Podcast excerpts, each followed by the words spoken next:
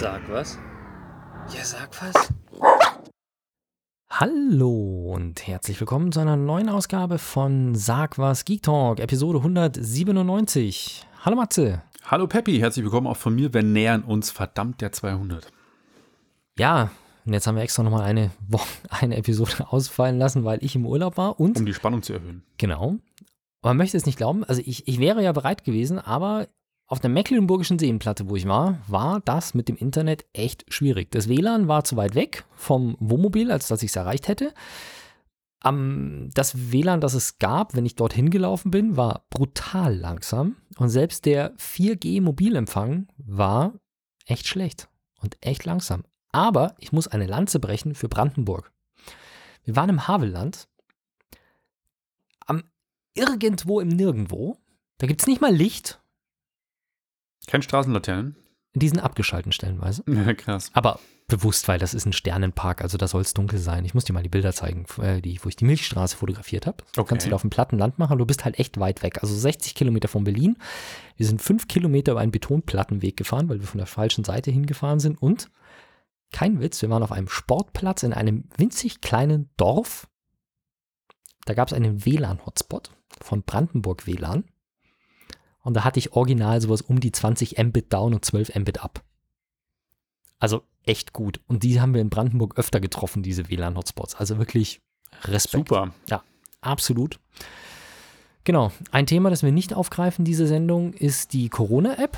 Hast du die Corona-App? Ich habe sie, ich habe sie installiert, ich nutze sie. Ich auch. Also, macht mit und wenn selbst der Chaos Computer Club sagt, so wie ich das mitbekommen habe, dass sie sich wundern, dass es eine App gibt, an der sie keine ernsthaften Sicherheitsbedenken haben. Respekt. Dann kann man durchaus mal sagen, hat gedauert Deutschland, aber wir haben es gut gemacht.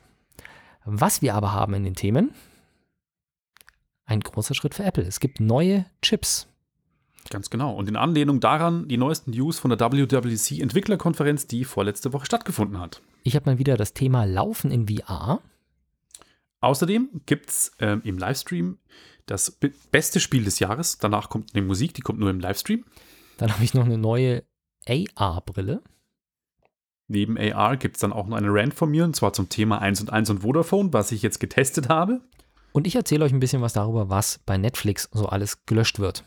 Und final gibt es noch einen Filmtipp, und zwar The Gentleman, den neuen Guy Ritchie-Film.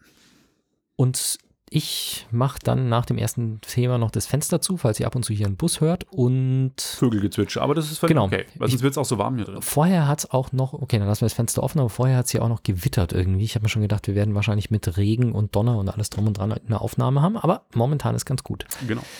Ich habe mir schon gedacht, dass du auch das Thema WWDC aufnehmen wirst, aber mir ist ein Punkt herausgestochen und zwar die Thematik, also die Entwicklerkonferenz von Apple und da gibt es häufig auch irgendwelche Softwareneuerungen und diesmal gab es auch eine massive Hardware-Geschichte. Und zwar wird Apple die Prozessoren, die in den Rechnern sind, umstellen und nicht mehr Intel-Prozessoren verwenden, wie sie das seit 2007 tun, sondern auf eine komplett eigene Infrastruktur umstellen. Also auf die eigenen Chips, die sie selber entwickeln und herstellen. Und ja, wie soll ich sagen? Das betrifft mich ganz besonders aus einem Grund und zwar, deswegen weiß ich auch, dass es 2007 war, dass die auf Intel gewechselt haben, weil ich habe das gehört und damals hieß es, und das war das Verkaufsargument, man kann, also vorher hatten die Power Mac Prozessoren und 2007 sind sie auf Intel Chips gewechselt. Und das war damit, ein großer Aufschrei, der Feind Intel. Genau, und damit war es auf einmal möglich, dass man auf einem Mac Windows laufen lässt. Bootcamp. Und ich als Hardcore-Windows-Nutzer, und ich habe ja wirklich viel mit Windows gearbeitet, auch mit äh, regelmäßigen Neuinstallationen, mit Netzwerktechnik und so weiter und so fort. Und für mich war das so, okay, wenn ich da meine ganzen Programme mitnehmen kann, dann ist ein Mac für mich jetzt auch vielleicht was, weil der ist cool, der ist schnell, der ist stabil und es gibt bestimmt auch ein bisschen gute Mac-Software, sodass ich nicht alles unter Windows machen muss. Und kein Witz, ich habe Bootcamp komplett installiert, ich habe Windows drauf gehabt und ich glaube, ich habe zwei Wochen lang ab und zu mal Bootcamp gebootet und seitdem habe ich auf meinem Mac kein Windows mehr laufen und keine Windows-Applikationen. Ab und zu wünsche ich es mir, weil zum Beispiel jetzt gerade Command Conquer neu rausgekommen ist, aber nicht für Mac, sondern nur für Windows. Das würde ich gerne spielen. Und das geht halt nicht. Deswegen weine ich da dem Windows ein bisschen hinterher. Aber ansonsten gibt es alle Software, die ich brauche, halt auch für den Mac. Und ich habe vorher wirklich verdammt viel mit Windows gearbeitet, eben auch mit Netzwerkkonfigurationen und vielen Programmen und allem drum und dran. Und der Mac war für mich einfach schneller und stabiler und einfach das angenehmere zum Arbeiten. Und ich weiß halt, wo, wo ich herkomme. Also deswegen war das für mich ein besonderer Punkt, der mir den Mut gegeben hat, zu Apple zu wechseln. Und seitdem bin ich begeisterter Apple Computer Nutzer. Tja, und jetzt kommt eben der Punkt, an der Struktur des Chips hängt auch die Software, die drauf läuft. Und wo ich jetzt ein bisschen Angst davor habe, ist einfach die Tatsache, wenn jetzt die neuen Apple-Chips in den Geräten kommen, dann wird vieles der Software, die aktuell da ist, nicht mehr laufen, muss angepasst werden. Und ich muss halt bei jeder Software, die ich habe, muss ich gucken, ob die denn dann auch angepasst wird auf die neue Struktur oder nicht. Es gibt Rosetta, wenn mich nicht alles täuscht. Mit, Rosetta 2. Mit dem man auch die, Alt die Anwendungen, die für Intel-Chips sind, laufen lassen kann und wie es ausschaut, äh, funktioniert das auch relativ gut. Ja, Performance, habe ich gelesen, soll super sein. Ja, also insofern, das ähm, nimmt mir da vielleicht ein bisschen die Angst, aber es ist ein Schritt, den ich, wie soll ich sagen, ein wenig kritisch sehe aus meiner Perspektive. Ich hänge da sehr an den Intel-Chips und ich habe mir heute ein Video angeschaut, ähm, wie Apple das selber darstellt mit ihren eigenen Apple Silicon. Und sie haben es schon wieder so verkauft, dass ich deutlich weniger Angst habe jetzt und die Vorteile sehe. Aber es ist einfach eine große Geschichte. Also es ist nach 13 Jahren wieder mal ein grundlegender Eingriff in die Systemarchitektur und das wird die ein oder andere Konsequenz haben. Vielleicht braucht man ein bisschen neue Software, weil die Frage ist natürlich, wie lange wird die Software mit Rosetta unterstützt? Also wenn halt verschiedene Updates für die Betriebssysteme kommen, wie lange ist, wie lange funktioniert es oder auch nicht? Wir werden sehen. Tja, freust du dich auf die Chips oder bist du vorsichtig? Ich freue mich sehr, weil ähm, ich, ich, teile deine Bedenken, weil ich damals auch, ich war damals auch Windows-Nutzer, parallel ähm, arbeitsmäßig Mac und ähm, habe diesen Intel-Umstieg mitbekommen. Und das ist immer schwierig, wenn du so eine, einen Eingriff in ein Betriebssystem machen musst und auch in die Hardware-Architektur. Äh, damals ist es aber, glaube ich, relativ schmerzfrei gelaufen, was ich mitbekommen habe. Also das war nicht schlimm und ich glaube, dass Apple das auch hinbekommt. Und ich persönlich finde es, ich verstehe den Schritt, dass Apple das macht, weil einfach sie können ihre iOS-Prozessoren oder iOS-Geräteprozessoren jetzt gleichzeitig verwenden da. Das heißt, sie haben die gleiche Architektur bei allem. Sie portieren ja auch die ganzen Apps. Ich hatte natürlich auch sofort Bedenken, weil ich mir dachte, okay, ich bin Anwender mit viel Power, ähm, ich brauche Grafikhardware, ich brauche ähm, Schnitt und ähm, Transcoding Power, aber das haben sie auch gezeigt schon auf der WWDC. Es lief Photoshop lief drauf, es lief äh, Lightroom drauf, es lief äh, Premiere haben sie nicht gezeigt, das Schnittprogramm von Adobe, aber Final Cut haben sie gezeigt. Also die Apple-eigenen Apps werden sowieso ähm, natürlich mit ARM-Prozessoren unterstützen. Adobe wird sicher auf den Zug aufspringen. Microsoft Office haben sie schon gezeigt, wird funktionieren. Das heißt, für mich schon mal die wichtigsten Applikationen. Ja, wenn es jetzt spezielle Sachen sind, ob dann Rosetta ausweichen muss, weiß man nicht, wird aber auch irgendwann Updates geben. Sie sollen angeblich viel stromsparender sein. Das ist nämlich mein Kritikpunkt unter den i7-Prozessoren im MacBook ja. Pro. Der zieht den Akku unter Leistung sowas von leer. Also wenn du was das renderst oder schneidest, das ist. Dass der verdammt schnell Du kannst ist, ja. eigentlich nicht ohne Stromverbindung Videoschnitt meiner Meinung nach vernünftig machen, weil ja. der Akku zu schnell leer ist.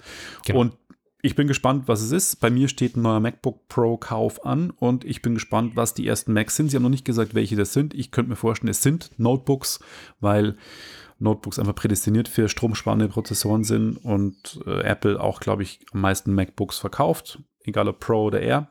Und mhm. ich bin gespannt. Also ich könnte mir Ende des Jahres, die purzeln jetzt gerade schon die Preise für die MacBook Pros, habe ich gesehen. Auch die neuen der zehnten Generation schon. Ähm, und ich bin gespannt. Ich könnte mir vorstellen, Ende des Jahres mit Mehrwertsteuerrabatt zuzuschlagen. Ja, worauf ich gespannt bin, ist, wie lange das Betriebssystem die alten Chips dann noch Das stimmt auch wieder, ja. Weil das ist immer so ein Punkt, man muss dann auch bei so einem krassen Eingriff, muss man dann auch irgendwann die alten Fäden abschneiden. Weil sonst das heißt, ist es die Unterstützung zu heftig, ja. Genau, und da werden wir sehen, wie lange es da, äh, wie lange es dann noch Betriebssystem-Updates für die Intel Systeme gibt. Aber ich denke mal, dass wir da Apple-typisch auch vier oder fünf Jahre erwarten können. Ja, ja, denke ich auch. Was gab es sonst noch auf der Worldwide Developer Conference von Apple im Jahr 2020? Die Es ist natürlich nur virtuell stattgefunden. Ganz genau, vor keinem Publikum, aber im Livestream. Und ich habe mir den Live-Ticker reingezogen und es gibt, wie bei allen WWDCs, natürlich einen Haufen Software-Updates. Und zwar wird alles neu kommen. iOS 14 wurde gezeigt, iPad OS gibt es ein neues. Es gibt ein neues Watch OS, und zwar die Version 7. Ein, neu, ein neues Mac OS, das nennt sich Big Sur. Ähm, auch bekannt nach einem Küstenabschnitt, glaube ich, wenn ich es richtig im Kopf habe. Schaute so aus, ja. Ja, eine Welle, glaube ich, irgendwie. Ähm, unter iOS, das wird alles Androidiger, um es mal zusammenzufassen. Das heißt, der Homescreen ist jetzt mit Widgets, die man direkt einbinden kann, also nicht nur auf der Seite irgendwie reinscrollen, sondern richtige Widgets, wie es bei Android schon lange gibt. Ähm, Siri wird noch heftiger integriert. Eine Diktierfunktion gibt es, die ohne Serverzugriff auf den Gerät lokal funktioniert. Das, was ich ziemlich cool finde, dass ich sage, okay, ich kann übersetzen lassen. Google Translate, zum Beispiel die Webseiten werden äh, in Echtzeit in Safari übersetzt, was ich tatsächlich bei Google Chrome oft nutze. Wenn ich bei Amazon Italien einkaufe oder so, dann übersetzt er mir gerne was. Das ist ganz praktisch. Ähm, Neue ähm, Kartenfunktionen gibt es inklusive Ladestationen für E-Autos, die in Apple Maps jetzt integriert werden. Hm, Dann gibt okay. es den Car Key, und zwar der neue 5er BMW, der in den USA jetzt gelauncht wird. Den kann man zukünftig mit seinem iPhone entsperren, was ich auch ein cooles Feature finde. Ja, die Frage ist nur, wie viele von unseren Hörern 5er, neue 5er BMWs gerade kaufen. Aber wenn, dann Ja, Wow. das ist der erste Schritt und das kommt dann. Und Apple CarPlay äh, bekommt ein Update, um noch leistungsfähiger zu sein und mehr Funktionen zu haben. Ähm, iPadOS, quasi der große Bruder, das Betriebssystem auf dem iPad, bekommt eine verbesserte Handschrifterkennung, was ich endlich gut finde. Und zwar irgendwie geht es in Notizen ja immer noch nicht wirklich, dass du, wenn du was schreibst, ist es zwar in der Notiz drin mit dem Apple Pen, aber Mhm. er, er transkribiert es nicht zu Text. Habe ich noch nie ausprobiert. Nee, und das hab, es gibt zwei Apps, die das können, aber das wird jetzt ins Betriebssystem integriert. Das heißt, du schreibst Dachte, wirklich das mit ist dem schon der. Fall. Nee, ist noch nicht so. Ist wirklich noch nicht so. Es gibt jetzt eine Ich Handschrift. dachte, das haben sie bei der Vorstellung vom Pen schon damals mitgemacht. Ich habe es, glaube ich, auch mal irgendwie ausprobiert, aber es hat, ich, ja, genau. ich Ich habe nämlich auch völlig gedacht, es geht, aber ich habe es irgendwie nicht gesehen. Ähm, zum Beispiel hier steht, mit iPadOS können handschriftliche Notizen automatisch in eingegebenen Text auf dem iPad konvertiert werden. Das ging bisher nicht. Für mich ist ja die Notizen-App die meist, meistverwendetste App. Widgets gibt es natürlich auch. Die Fotos-App, die man auch ähm, vom Mac kennt, die hat jetzt eine neue Sidebar, wirkt ein bisschen übersichtlicher dadurch. Das Augmented Reality Kit ist mit dem neuen iPad natürlich noch besser nutzbar, mit der Tiefeninformationskamera, mit der LiDAR-Kamera. Äh, Kamera.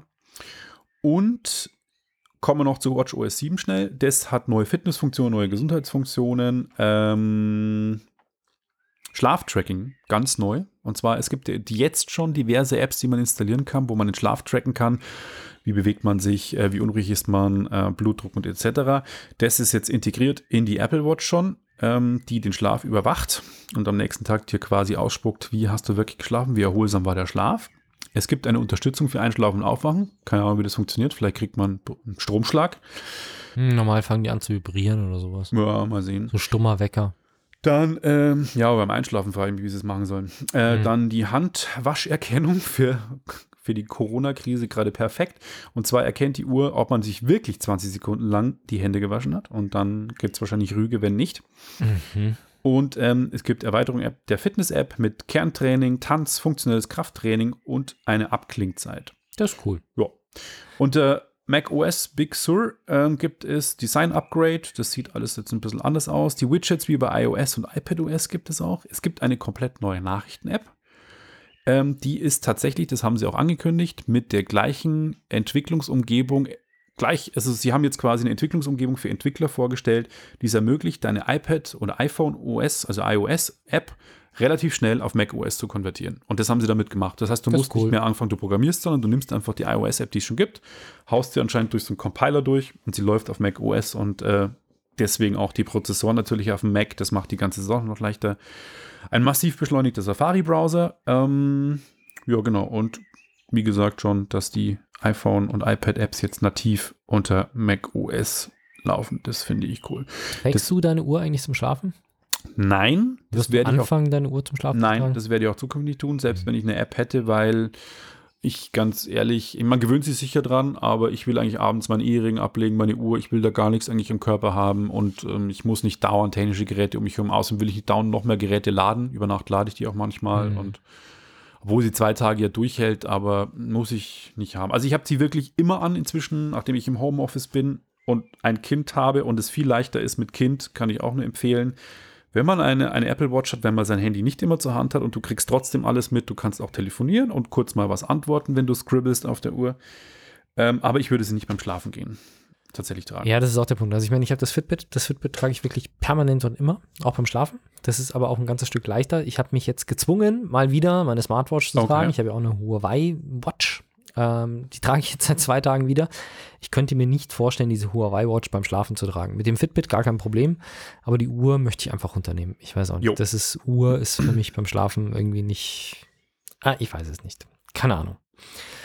Das war's mit den Apple News. Gehen wir laufen. Genau.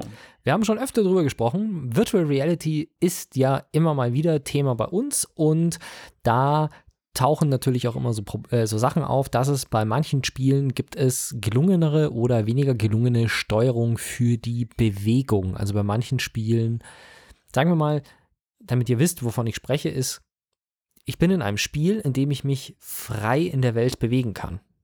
Das muss ich aber irgendwie, muss ich der PlayStation in unserem Fall sagen, wie ich mich denn bewegen soll. Und da gibt es entweder die Möglichkeit, dass ich meinen Controller habe, mit dem ich dann einfach in die Richtung drücke, wo ich hinlaufe, wie bei einem anderen Spiel auch. Oder es gibt so Hops quasi. Ich stehe da und dann kann ich irgendwo hinschauen und sehe irgendwelche Punkte, zu denen ich springen kann. Und dann visiere ich einen an, drücke einen Knopf und springe dann dahin. Und das ist alles irgendwie nicht so geil, weil wenn ich rumlaufe im Spiel, aber mich in der Realität nicht bewege, dann kann natürlich auch Motion Sickness auftreten, also dass man quasi, dass einem schwindlig oder schlecht wird. Und es ist irgendwie nicht so, das nicht so geil. Und wir haben ja schon festgestellt, als wir bei Zero Latency waren zum Beispiel, Ja. dass das echt geil ist, wenn du in der wirklich rumrennst. Und das ist halt ein Punkt, der bisher schwierig ist. Und es gab immer mal wieder so Laufbandprojekte. Und da gibt es jetzt tatsächlich wieder ein neues, das Catwalk C, also mit K-A-T geschrieben am Anfang, Catwalk C, ist ein kleines Laufband. Es schaut so aus, als könnte man sich das dann auch zusammenfalten und irgendwie an die Wand stellen, dass es halt nicht so viel Platz braucht. Und das ist quasi ein, wie so ein Wok. Schaut's aus, ein bisschen größer, natürlich ein Durchmesser von vielleicht 80 oder 90 Zentimetern. Und man steht in so einer sehr flachen Schale drin.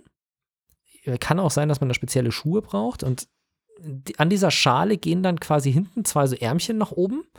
Da ist eine Platte und um diese Platte ist ein Gurt. Das Ja. heißt, du wirst quasi mit Gehalten. dem Rücken an dieser Platte, ähm, du, du lehnst den Rücken an diese Platte, dann kommt der Gurt rum, sodass du quasi dort feststehst. Mhm. Und dann kannst du dich nach vorne lehnen, nach links oder rechts. Du kannst auch in die Hocke gehen, weil das soweit mitgeht, also dass du auch wirklich Höhenunterschiede ähm, damit ausgleichen kannst.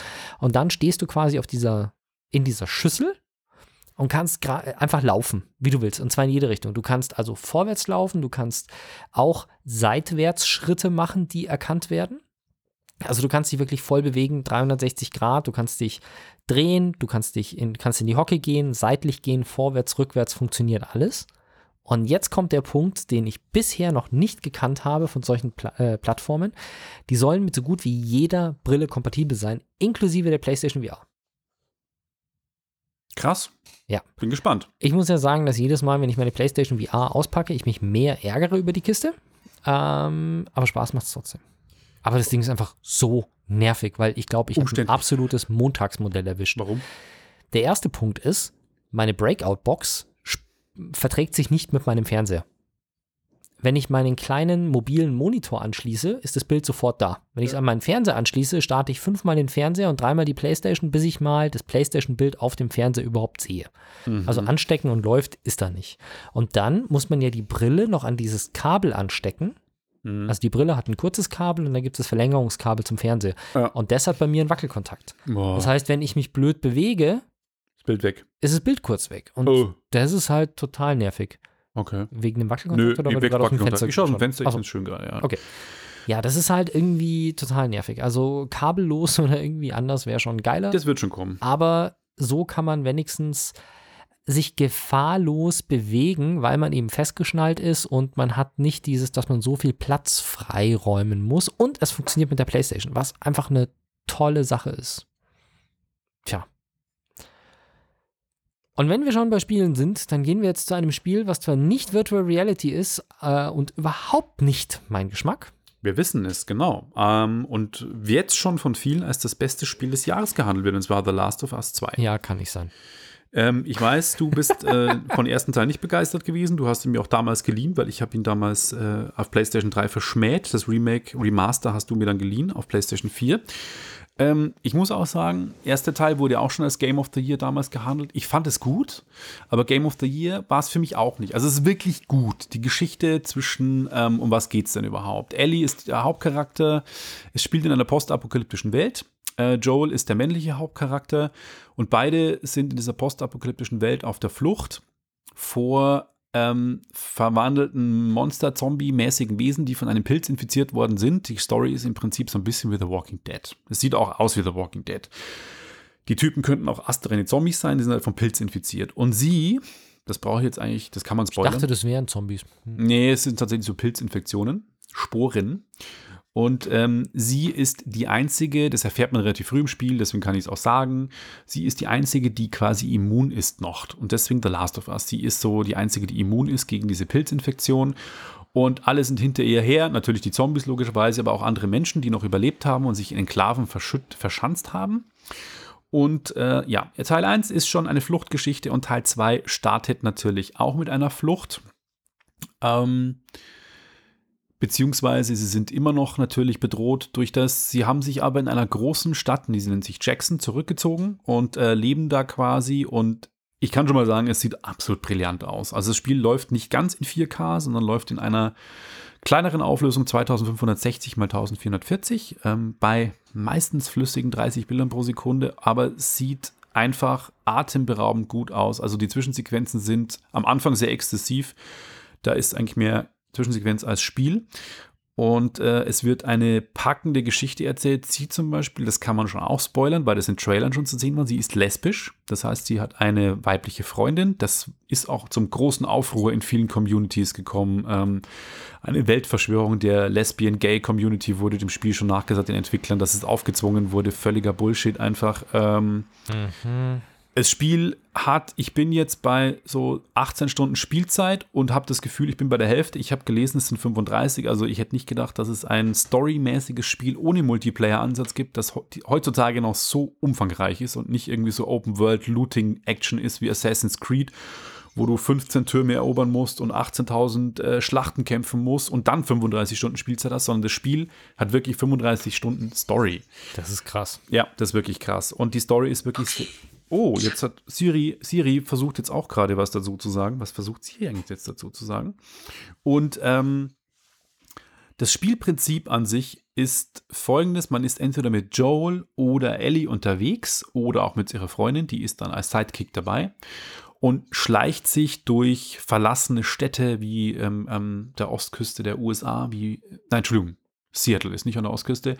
Auf jeden Fall ähm, schleicht man sich durch Städte Seattle ist eher so Westküste. Genau, eben. Es war, glaube ich, im ersten Teil, glaube ich, war es irgendwie mal die West-, die Ostküste.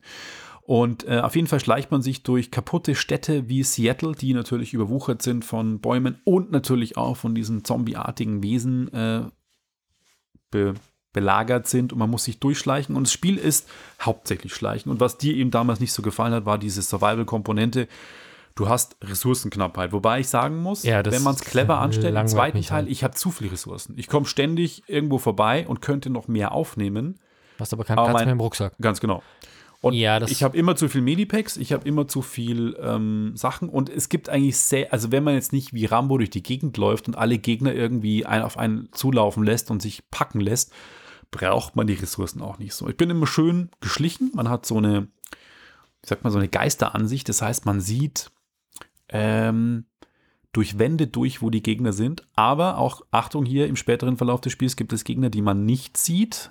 Das heißt, nicht drauf verlassen und schleicht sich dann von hinten an, versucht dann einen Stealth-Kill zu machen. Man hat aber auch Schrotflinte, man hat ein Gewehr, das kann man auch aufpowern. Das heißt, man findet auch Schrauben, die man dann später verwenden kann, um sein Equipment zu verbessern. Man lernt neue Fähigkeiten, das heißt, man kann seinen Charakter ein bisschen verbessern, aber alles sehr low, das heißt, kein Rollenspiel irgendwie, sondern man kann die, die, die Sichtweite, die man in dieser Geistersicht, dass man die Gegner durch die Wände sieht, die kann man erhöhen. Man kann irgendwie leiser schleichen, man kann einstellen, dass man die Stealth-Kills schneller macht irgendwie. Das heißt, man kann seinen Spielstil auch ein bisschen anpassen und das Spiel ist wahnsinnig spannend. Und wenn man dann wirklich mal in den Raum kommt und man ist dann umgeben von mehreren von solchen, es ist dann schon sehr, man hört es, die geben so Geräusche von sich und dann klackert es hinter der Wand irgendwie so und denkt man sich, die müssen jetzt irgendwo sein und dann greifen sie einen an und dann kommt da mal eine ganze Horde. Es gibt auch Fluchtsequenzen im Spiel. Das heißt, man wird völlig überrannt in einem Raum und muss ganz schnell aus irgendwas flüchten und dann haut man ab und dann hat man so eine kurze fünfminütige Hetzjagd und dann ist es aber auch wieder gut und dann wird das Spiel wieder langsamer. Das heißt, das Pacing von dem Spiel, wie man so schön sagt, es ist relativ gut ausbalanciert. Es sind Schleichsequenzen. Eine hatte ich jetzt mal, die war zu lang. Die war meiner Meinung nach 90 Minuten lang und da wurde zu viel geschlichen. Aber normalerweise ist es so, man schleicht, dann kommt eine kurze Actionsequenz, die einem nochmal kurz einiges abverlangt und dann kommt eine entspannende Story-Sequenz, wo ein bisschen weitergeführt wird und dann geht es wieder weiter. Also es hat schon das richtige Maß immer an dem, wo du sagst, ach, jetzt muss wieder was passieren und dann passiert was. Also das haben sie schon echt gut gemacht. Das Spiel hätte auch schon längst rauskommen sollen. Es wurde immer wieder verschoben. Jetzt aufgrund der Corona-Pandemie sowieso nochmal. Ob es das beste Spiel dieses Jahr ist, würde ich mich noch nicht aus dem Fenster lehnen, nachdem jetzt erst äh, Juli ist, die Hälfte gerade rum ist. Aber es ist schon ein, ein sehr gutes Spiel und man sollte, wenn man was für Spiele übrig hat und partout jetzt keine Aversion gegen so eine Art von Spiel hat, schon mal reinschauen. Genau. Ja, es ist irgendwie so, weißt du, wenn du willst, dass ich was finde in einem Spiel, zu, also Loot zum Aufnehmen, dann muss das in der Mitte vom Raum liegen und leuchten. Dann sammle ich es ein. Aber durch einen Raum zu gehen, das war bei Red Dead Redemption ja genauso. Hm. Da läufst du durch und dann gehst, kommst du in eine Hütte und dann musst du erstmal finden, was du alles aufmachen kannst. Und dann gehst du zu einem Schrank, der original drei Schubladen hat und dann machst du jede Schublade einzeln auf und schaust, ob da was drin liegt. Und dann siehst du, du ziehst die Schublade auf und dann musst du da, äh, siehst du da eine, Done, äh, eine Bose, Dose Bohnen drin liegen. Ja, und ja, dann das musst ist du schon die aufnehmen. Gesuche. Dann machst du ja. die Schublade zu und machst die nichts auf. Nee, du musst nicht zu. Das langweilt mich. Du musst nicht zu. Ja, wenn sie übereinander sind schon, vielleicht. Aber egal. Äh, das langweilt mich halt. Weil da mache ich fünf Schubladen auf und in einer liegt dann irgendein Scheiß drin. Und äh, wie gesagt, ich habe lieber dann eine Lootbox, die in der Mitte liegt und die nehme ich dann auf und gut. Ist ja okay. Aber auf jeden Fall trotzdem alle anderen Aber ich verstehe es ja. Es, ist, es wird ziemlich gefeiert. Äh, ich habe mir jetzt ein paar so Gamer-Fail-Videos angeschaut. Da kommt unterdessen auch immer mehr mit lustigen Grafikfehlern stellenweise. Echt? Hatte ich noch gar nicht. Was denn? Äh, Ja, so Sachen, dass äh, zum Beispiel der Arm in der Luft feststeckt und wenn die sich dann um 360 Grad drehen, laufen sie quasi durch ihren eigenen Arm durch und so. Das sind wahrscheinlich Sachen, die irgendwie unterdessen, wahrscheinlich wird es auch schon ein, zwei Updates gehabt haben. Hm, eins. sind so kleine Grafikfehler und solche Geschichten. Also nichts Gravierendes. Oder dass halt eine Person, die irgendwie gestorben ist, in einem Gegenstand festhängt und dann rumzuckelt, sowas. Aber Hm. es, es kommen auf jeden Fall einiges mehr an Game-Szenen, die in den Fail-Videos auftauchen. Dementsprechend scheint es auch ganz guten Anklang zu finden, dass es genug Leute gibt, die es spielen, recorden und dann einschicken. Also Es ist das meistverkaufte ähm, First-Party-Spiel, glaube ich, das Sony in der PlayStation-Ära jemals verkauft hat, glaube ich. das zweite jetzt oder? Das zweite, ja. Ah ja, okay. Respekt. Sag mal, sprechen wir heute gar nicht über die Vorstellung der PlayStation 5 eigentlich? Nö. Okay. Weil hättest du es heute eingetragen? Ja, ich- Das war für Es mich gibt so viele andere Themen. das war für mich selbstverständlich, dass du darüber sprichst. Aber gut, ich meine, äh, Leute, es ist, wir wissen jetzt, wie die PlayStation 5 ausschaut und es ist kontrovers. Ja, genau. Wir machen jetzt eine musikalische Pause, damit ihr euch ein bisschen entspannen könnt. Im Livestream allerdings nur aus rechtlichen Gründen. Ansonsten habe ich in den Shownotes den Download-Link. Und zwar Use You, da hatten wir schon einen Track mal in der letzten Ausgabe, glaube ich. Das Album ist jetzt draußen. Ich finde es hammergeil. Millennium heißt es und der Track heißt auch Millennium und dauert drei Minuten und dann sind wir zurück. München. München. Radio München.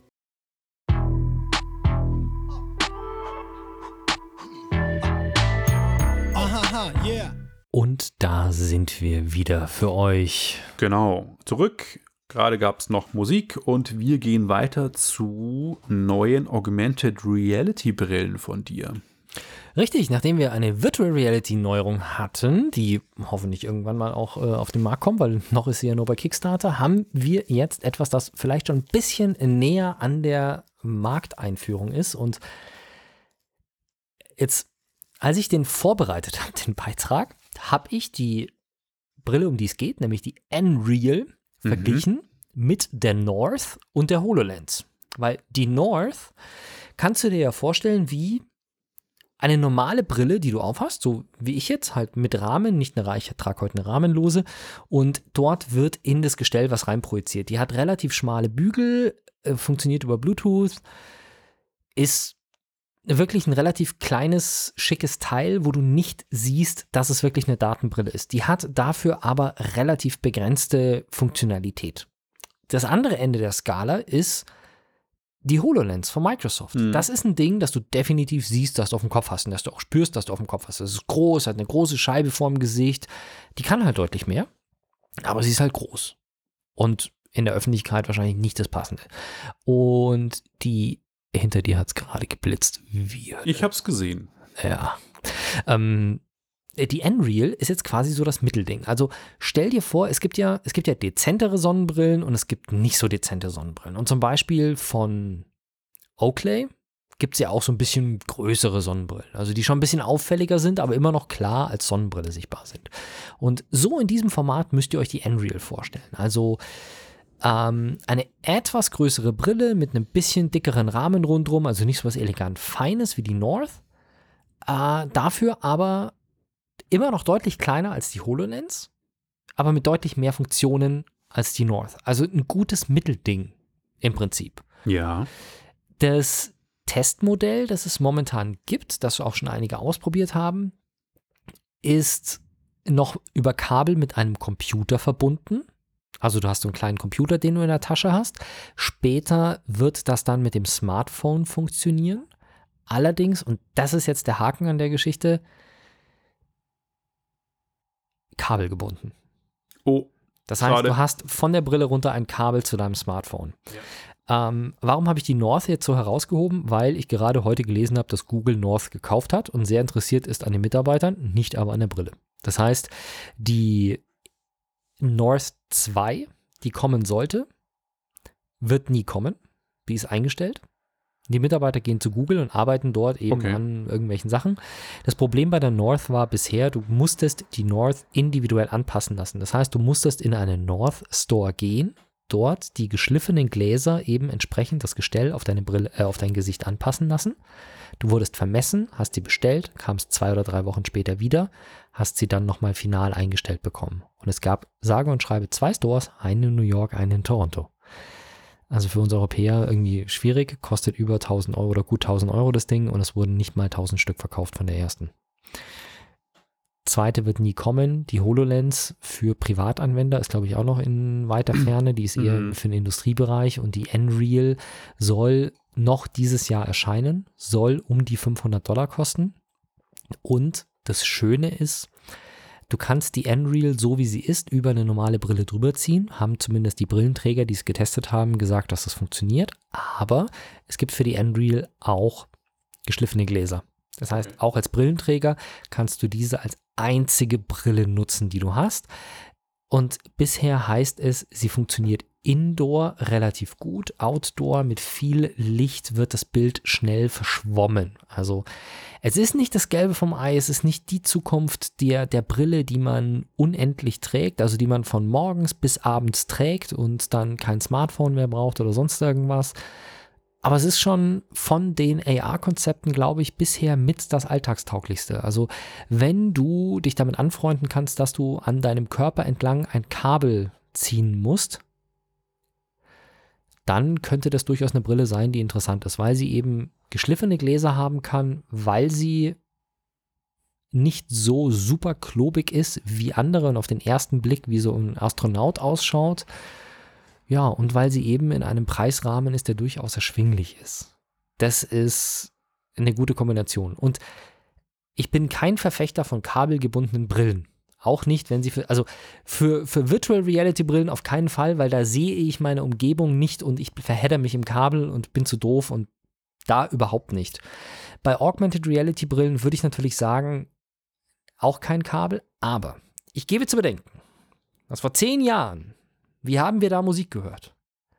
Wir hatten ein Telefon in der Tasche und hatten von dem Telefon ein Kabel nach oben, was mit dem Ding verbunden war, was auf unserem Ohr oder in unserem Ohr war.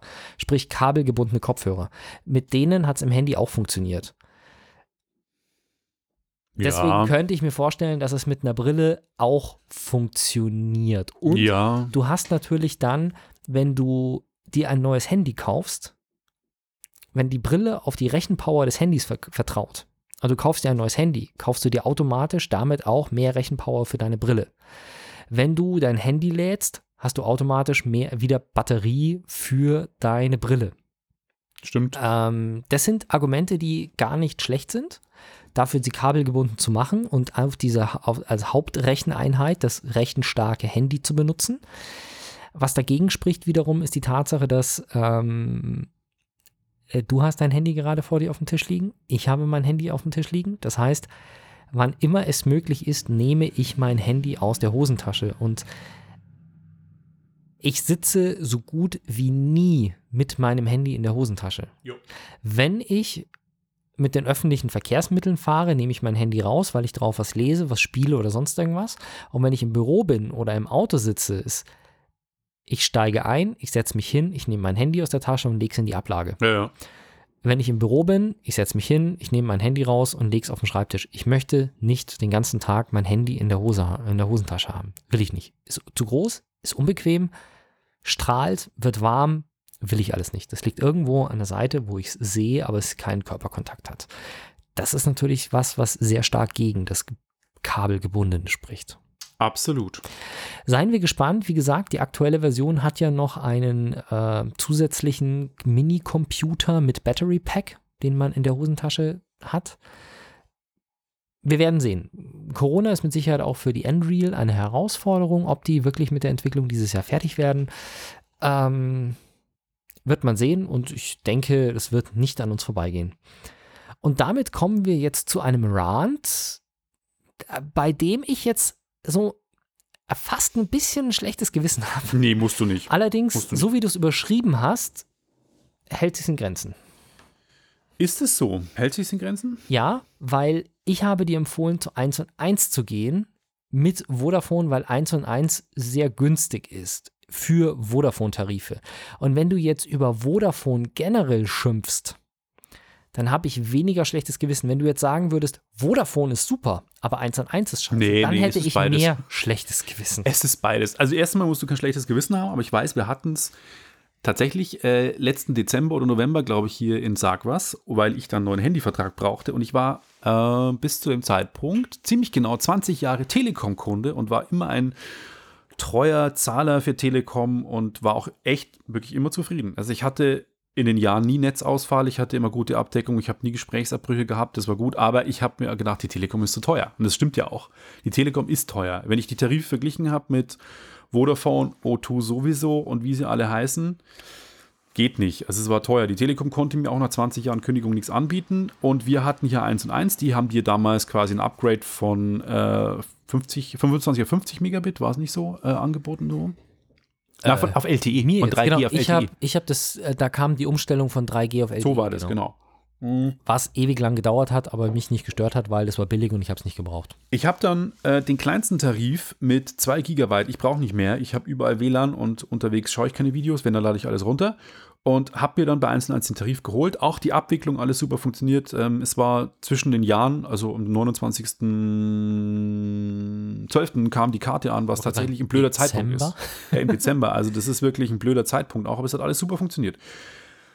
Bis in den Mai diesen Jahres. Ähm, ich habe ähm, ein Vodafone-Netz bei 1 und 1, einen Vodafone-Tarif gebucht und immer wieder ähm, im Homeoffice dann gemerkt, ich kriege eine Nachricht, mich hat versucht, jemand zu erreichen, dachte mir so, hä, habe ich jetzt auf einmal hier so schlechten Empfang in der Wohnung? Das kann ja nicht sein. Also ich wohne in Oberföhring, das ist im nordöstlichen Teil von München, relativ gut ausgebaut. Es hat auch immer alles funktioniert. Ich hatte immer Handynetz und ich habe gemerkt, Mist, ich habe kein Handynetz mehr. Ich habe auch ein Business-Firmen-Handy von Vodafone.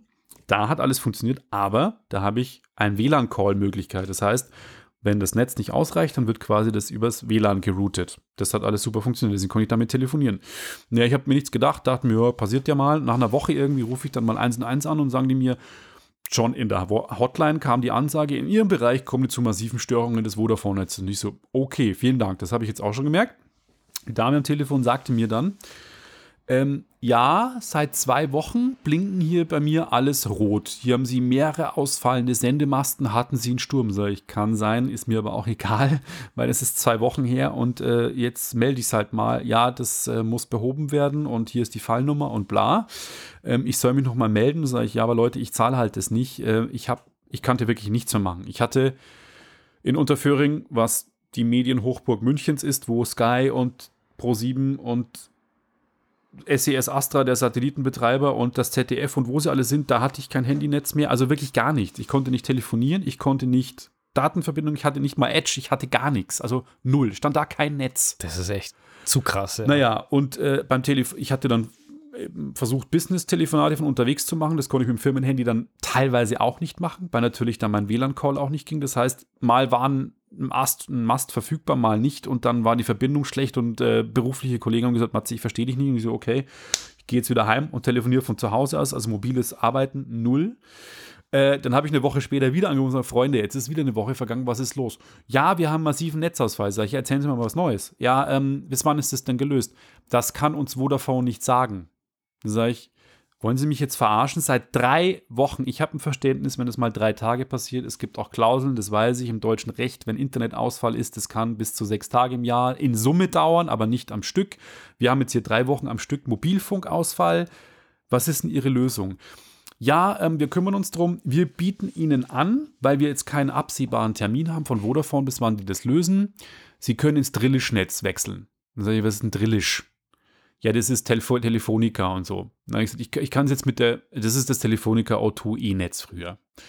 Äh, ich verbinde sie jetzt mit einem Kundenberater, der Ihnen das erklären kann. Der hat mir dann sein Marketing, ich sage jetzt mal Bullshit-Gelaber vorgesagt. Ja, da haben Sie bis zu 225 Megabit im Downstream. Sie haben jetzt nur 50. Sag ich, ja, Ihre, Ihre Marketing-Floskeln können Sie sparen. Wenn ich das, kann ich im Internet auch nachlesen und äh, Messwerte im, im Labor sind alles gut und schön. Was habe ich denn, wenn ich wirklich am Land bin oder ich bin oft in den Bergen?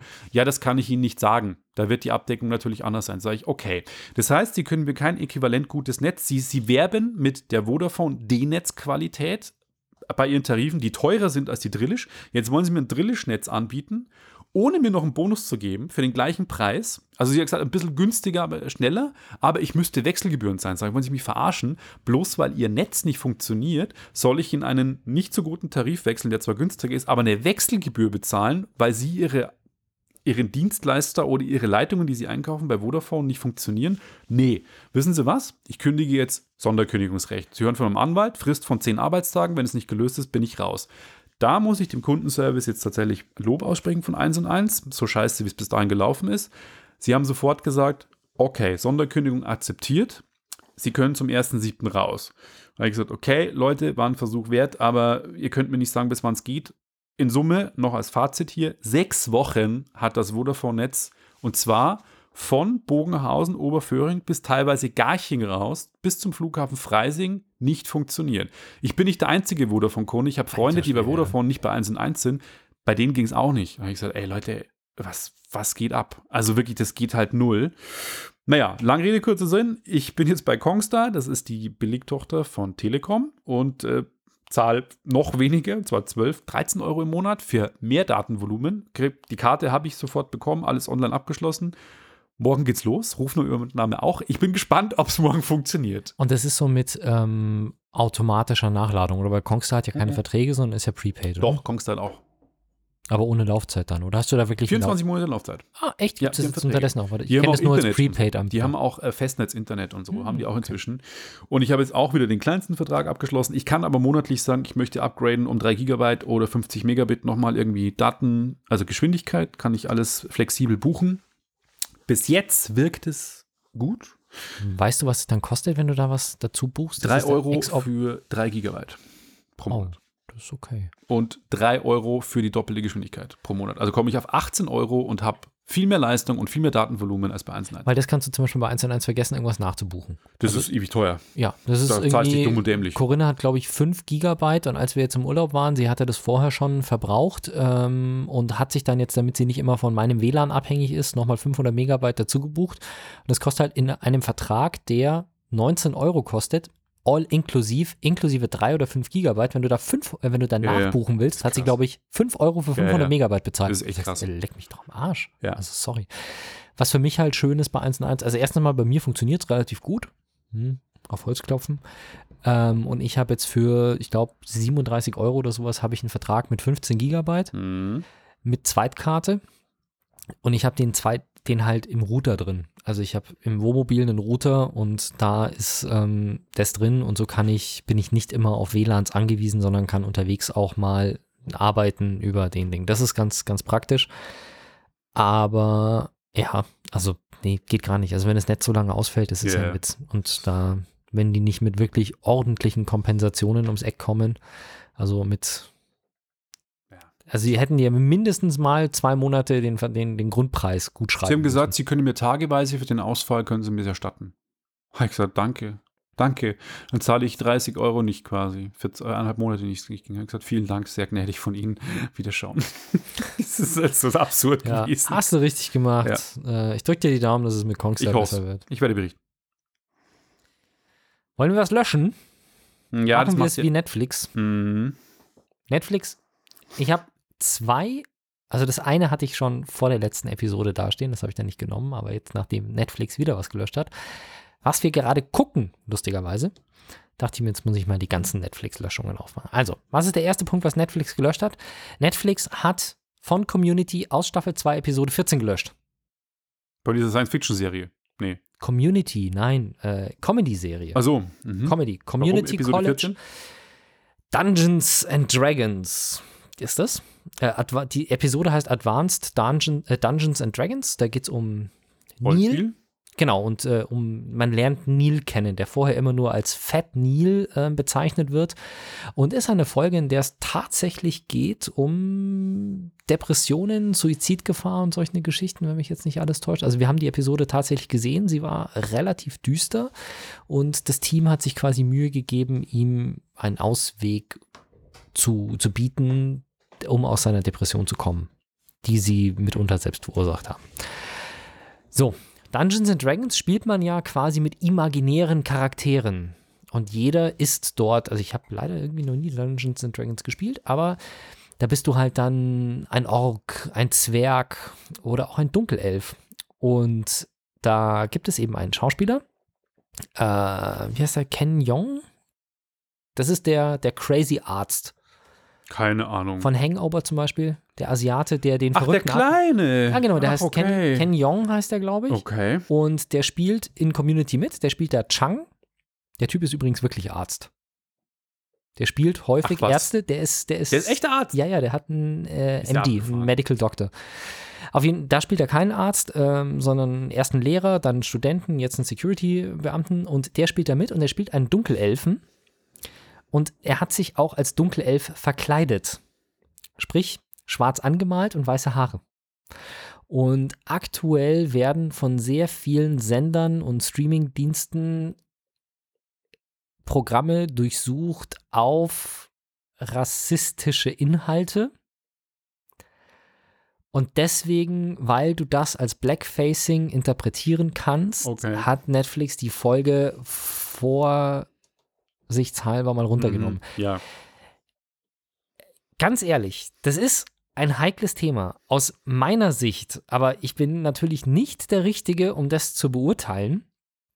Geht es hier ganz klar, er sagt, er spielt einen Dunkelelfen und verkleidet sich so, wie ein Dunkelelf in der Popkultur dargestellt wird. Also das ist, wenn du dir jetzt Herr der Ringe anschaust, dort gibt es gibt's, äh, die Elben, die ein gewisses Aussehen haben und bei Thor zum Beispiel, äh, in, den, in Tor 2, glaube ich, geht es ja auch um die Dunkelelfen. Okay. Äh, oder da kommen Kampfszenen vor, wo sie mit den Dunkelelfen kämpfen, ja. Oh ja, stimmt. Ah, Tor, Tor 2, ja. Genau. Tor 3 war so furchtbar. Ja, im Zweier ist das. Und ähm, die schauen da halt auch so aus. Also für Dunkelelfen, wenn du die irgendwo gezeichnet siehst oder dargestellt siehst, die haben halt dunkle Haut und weiße Haare. Das heißt, es geht nicht darum, dass er wirklich einen Schwarzen nachmacht. Insofern muss ich persönlich, meine Meinung ist, ich halte es fast für ein bisschen übertrieben, weil es ganz klar definiert ist, dass er einen, eine fiktive Lebensform nachmachen möchte. Wenn du es aber so siehst, ja, ist es, es ist tatsächlich Blackfacing, allerdings nicht um einen Schwarzen darzustellen. Also es ist nicht ein weißer Schauspieler, der einen Schwarzen spielen will, sondern es ist halt, es geht halt um dunkle Elfen. Würde mich meine, äh, eure Meinung tatsächlich interessieren, wenn wir Hörer haben, die da mehr betroffen sind als ich, sage ich jetzt mal, weil als weißer Mann mittleren Ja. Alters ist das natürlich so weit weg von mir, wie es nur sein kann.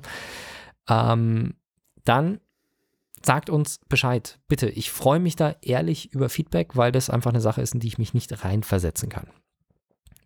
Und das Zweite, was Netflix löscht, sind Nutzer. Netflix löscht. Nutzer. Hab ich auch gelesen. Ja, also, wenn ihr für Netflix bezahlt und es nicht nutzt, dann nimmt sich Netflix heraus, euch rauszuschmeißen. Ihr sollt gefälligst auch was tun, wenn ihr dafür bezahlt. Ja. Was echt schon absurd ist. Äh, ich habe mir gestern gedacht, da können sich echt mal Fitnessstudios eine Scheibe ja, von abschneiden. leben davon. Also, äh, wenn du aus dem Fitnessstudio rauskommen willst, weil du nicht hingehst, ist das ein Kampf. Bei Netflix wirst du aktiv entfernt quasi. Natürlich werdet ihr gewarnt und ihr könnt es dann auch wieder reaktivieren, vermutlich, das ist kein Problem. Aber ich finde es einfach geil, dass die einen Al- Algorithmus durchlaufen lassen und sagt, okay, du hast dich seit über einem Jahr, hast du nichts mehr abgerufen, wir schreiben dir jetzt eine Mail und dann wirst du halt einfach, wird dann das gecancelt. Ich glaube nicht, dass die ähm, den Account komplett löschen mit aller History und allen Watchlist, äh, der Watchlist und sonst irgendwas. Aber dann ist deine, dein Abonnement wird gecancelt. Und das finde ich echt einen absolut genialen Service. Also Absolut. du kannst dem ja jederzeit widersprechen, aber die sagen, hey, pass auf, wir wollen nicht, dass du für uns bezahlst, aber nichts davon hast. Und wenn du das ein Jahr nicht mehr benutzt hast und immer noch zahlst, hast du schon echt genug Geld rausgeschmissen. Und nämlich zwischen 100 und 220 Euro oder sowas. Also das ist schon was. Ja. Oder zwischen, zwischen 100 und 200 Euro, irgendwo so. Und wenn die dann sagen, nee, danke, es reicht, komm wieder, wenn du uns brauchst. ja. Finde ich echt vorbildlich. Jetzt spart man sich ja äh, durch die Mehrwertsteuersenkung 30 Cent für Netflix im Monat, wenn man das teure Abo mit 16,99 hat. Ja, die. Wow. Ja, ja, also diese Net 15,99. Mehrwertsteuersenkung ist, ist nett, aber du musst, ähm, du musst sehen, dass es für je weniger Einkommen du hast, desto stärker wirkt es sich aus. Ja. Insofern für Leute wie uns, die sich zum Spaß für 16 Euro im Monat so einen Dienst leisten, ähm, sind die 30 Cent was anderes als Ja, ja. für Leute, die nicht die 16 Euro im Monat haben. Das stimmt. Deswegen, ich bin auch hin und her gerissen. Ich sage mir, ja, ist nett, aber letzten Endes, ich bräuchte es nicht, aber es gibt Leute, die davon mit Sicherheit profitieren, ja. Und damit kommen wir zum letzten Film, The Gentleman. Genau, der neue Guy Ritchie-Film. Ähm, Guy Ritchie kennt man von echt so illustren Filmen wie. Äh, Madonna. Ja, der war, der war mit Madonna zusammen. Waren die nicht sogar verheiratet? Die waren verheiratet, glaube Die waren ich, ja. verheiratet, ja. Ähm, wiederum hat der Typ, ist ein Brite, hat echt abgefahrene Filme gemacht, die. Wenn man Guy mit Vornamen heißt, kann man ja nur Brite sein, oder? Ja, das stimmt wahrscheinlich. Oder vielleicht auch Schotte. Ich kenne mich da nicht so aus, wirklich. Ähm, auf jeden Fall. Bekannt geworden ist er in den 90ern mit Bube, Dame, König, Gras. Dann kam Snatch, Schweine und Diamanten. Sehr legendär war Brad Pitt damals als Boxlehrer, der immer so geredet hat. "Ah, Was, ich hau dir die Fresse ein. Ähm, das war sehr lustig. Ähm, Rock'n'Roller fand ich auch einen ziemlich coolen Film, muss ich sagen. Und dann hat er bei mir richtig Respekt bekommen, waren die Sherlock Holmes-Filme.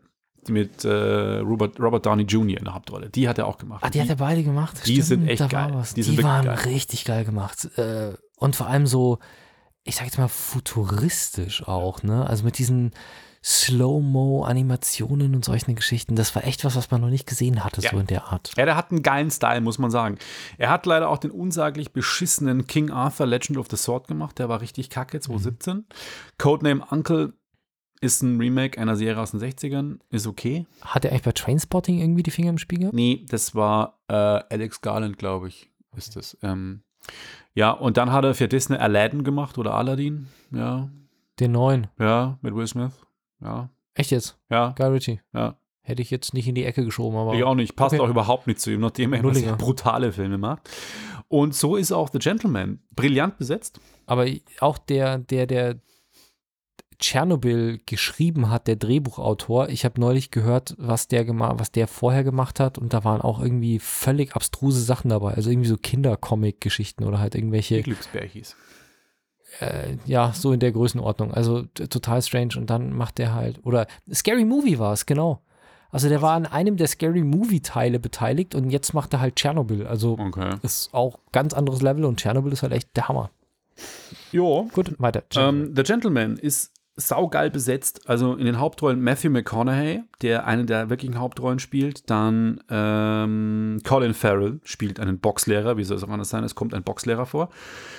Hugh Grant spielt auch mit. Der spielt einen schmierigen ähm, einen schmierigen Privatdetektiv. Und die Story ist folgende. Mickey Pearson, gespielt von Matthew McConaughey, ist ein Drogenhändler. Der hat eine riesige Plantage äh, auf alten Militärbasen, wo er Gras anbaut und vertickt das ganze Zeug irgendwie.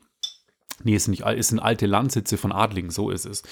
Und ähm, der Hugh Grant gespielt, spielt eine Rolle, die heißt Fletcher. Der setzt quasi einen seiner Kumpels von eben Matthew McConaughey unter Druck und sagt, hey, pass auf, ich weiß, dass dein Chef irgendwie äh, krasse Geschichte macht irgendwie und ich will ein Drehbuch draus verkaufen und ist beauftragt, der Privatdetektiv ist beauftragt von einem Schmierblattbesitzer, einem Verlagsleiter, der so ein typisches britisches Schmierblatt hat und der setzt ihn quasi unter Druck.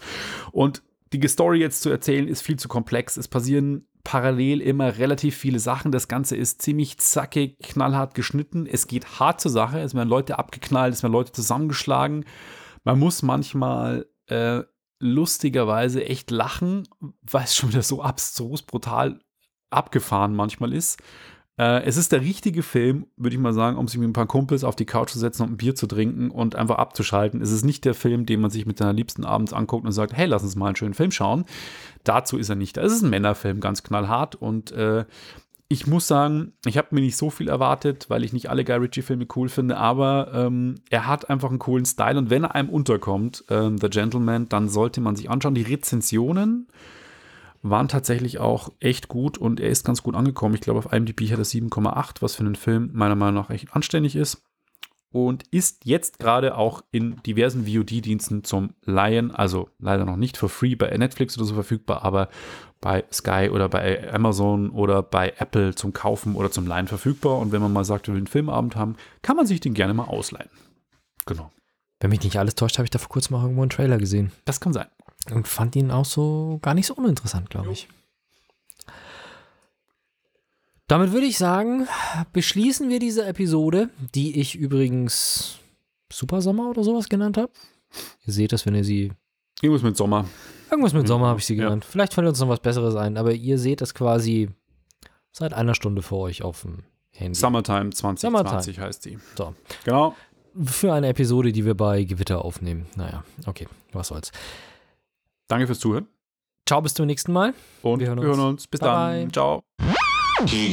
Wenn euch das nun gefallen hat, dann liked uns auf facebook.com slash sagwaspodcast und abonniert uns auf iTunes oder im Podcatcher eures Vertrauens. Alle Infos zur Show, den Themen und alle Folgen gibt es auch auf www.sag-was.com. Fragen, Anregungen und Feedback nehmen wir gerne über Facebook oder als Kommentar auf der Website entgegen. Und wenn ihr gerade Zeit habt, dann bewertet uns doch bei der Podcast-Plattform, auf der ihr uns gefunden habt.